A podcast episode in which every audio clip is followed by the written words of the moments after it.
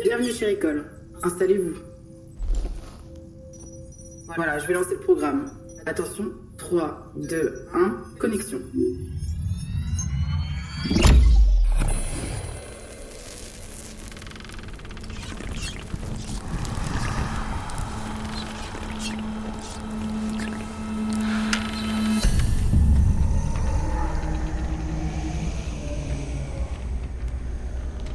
Qui pourrait croire aujourd'hui que la haute société anglaise du 19e siècle, si engoncée dans toute sa respectabilité, croyait dur comme fer aux fantômes?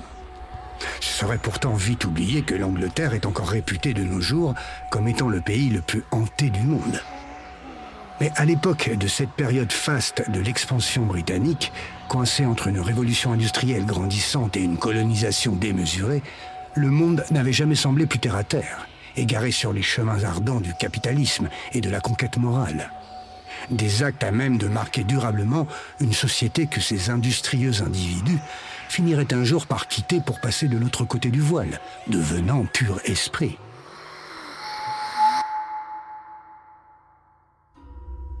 Au milieu des étals des libraires, une petite sensation s'empare du monde littéraire, la ghost story. Des récits à se faire dresser les cheveux sur la tête, mettant en scène des fantômes de tout acabit, revenus hanter les plus nantis et les moins heureux de leurs concitoyens anglais. Mais si les histoires de fantômes ne sont pas quelque chose de nouveau en ce 19e siècle, elles prennent alors une signification toute particulière. L'évolution du monde vers un progrès constant éloigne en effet le citoyen de ses croyances spirituelles les plus profondément ancrées, celles du religieux.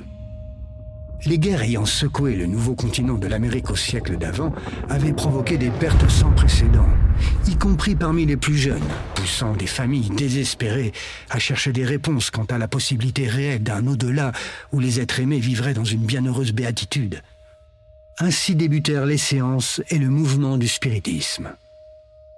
Les bonnes gens se rassemblaient alors autour de la table d'un médium dans l'espoir de communiquer avec leurs chers disparus. Des images spectrales étaient invoquées.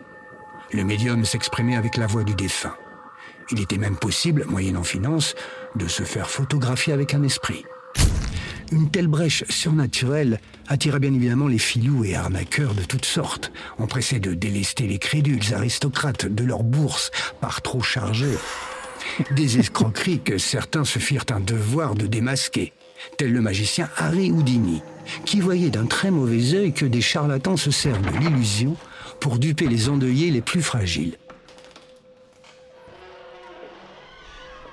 Le concept du fantôme commença donc à faire sensation, voyageant d'un continent à l'autre, mondain, fascinant et volontiers donneur de leçons.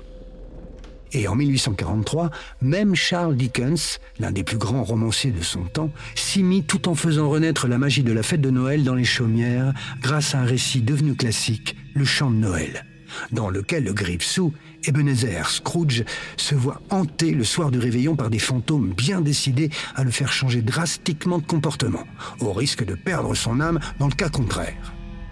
À la fois terrifiant et bienveillant, ces esprits épouvantent le vieillard et créent un récit moral universel depuis adapté à de très nombreuses reprises. Dès ce moment-là, le fantôme devint aussi un véritable phénomène littéraire, et de nombreuses plumes offrirent parmi les histoires de revenants les plus terrifiantes au monde, idéales à se raconter lors des veillées au coin d'un bon feu de cheminée. Les femmes en particulier se firent une spécialité des histoires d'épouvante. Et quoi de plus naturel dans une société où l'homme exerçait abusivement sa masculinité dans tous les aspects de la vie quotidienne? Le fantôme devint une source d'évasion, de catharsis et même de dénonciation pour des autrices telles que Charlotte Riddell, Elizabeth Gaskell ou Amelia B. Edwards, l'une des pionnières de l'égyptologie moderne. Toutes marchant dans les pas d'influentes femmes de lettres telles que Anne Radcliffe, Mary Shelley, la mère de Frankenstein, ou Emily Bronte avec son Jane Eyre et sa sœur Charlotte avec les Hauts de Hurlevent. Et en plus de Dickens, leurs pendants masculins ne sont pas en reste. Wilkie Collins, Montague Rod James, Oscar Wilde avec son célèbre fantôme de Canterville, et sans doute le plus reconnu de tous, l'américain Henry James, dont le tour d'écrou apporta une dimension psychologique unique à la figure du fantôme, dont il devint l'un des plus fiers partisans dans toute une série de contes macabres et réalistes, où la sainteté d'esprit d'une haute société est toujours remise en question. Oui, le fantôme n'a jamais été plus beau, plus fort et envoûtant que dans ces apparats victoriens, à une époque de grands changements, où l'être humain façonnait le monde à sa démesure. Et rien ne me réjouit plus, moi, Abraham Van Helsing, qu'une bonne ghost story de cette époque lue à la lueur d'une bougie.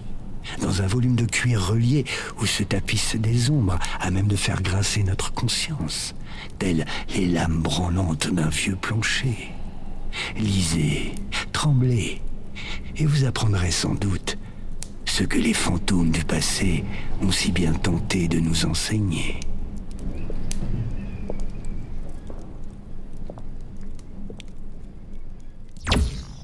Vous êtes de retour parmi nous. Merci beaucoup d'avoir choisi Ricole. À très bientôt.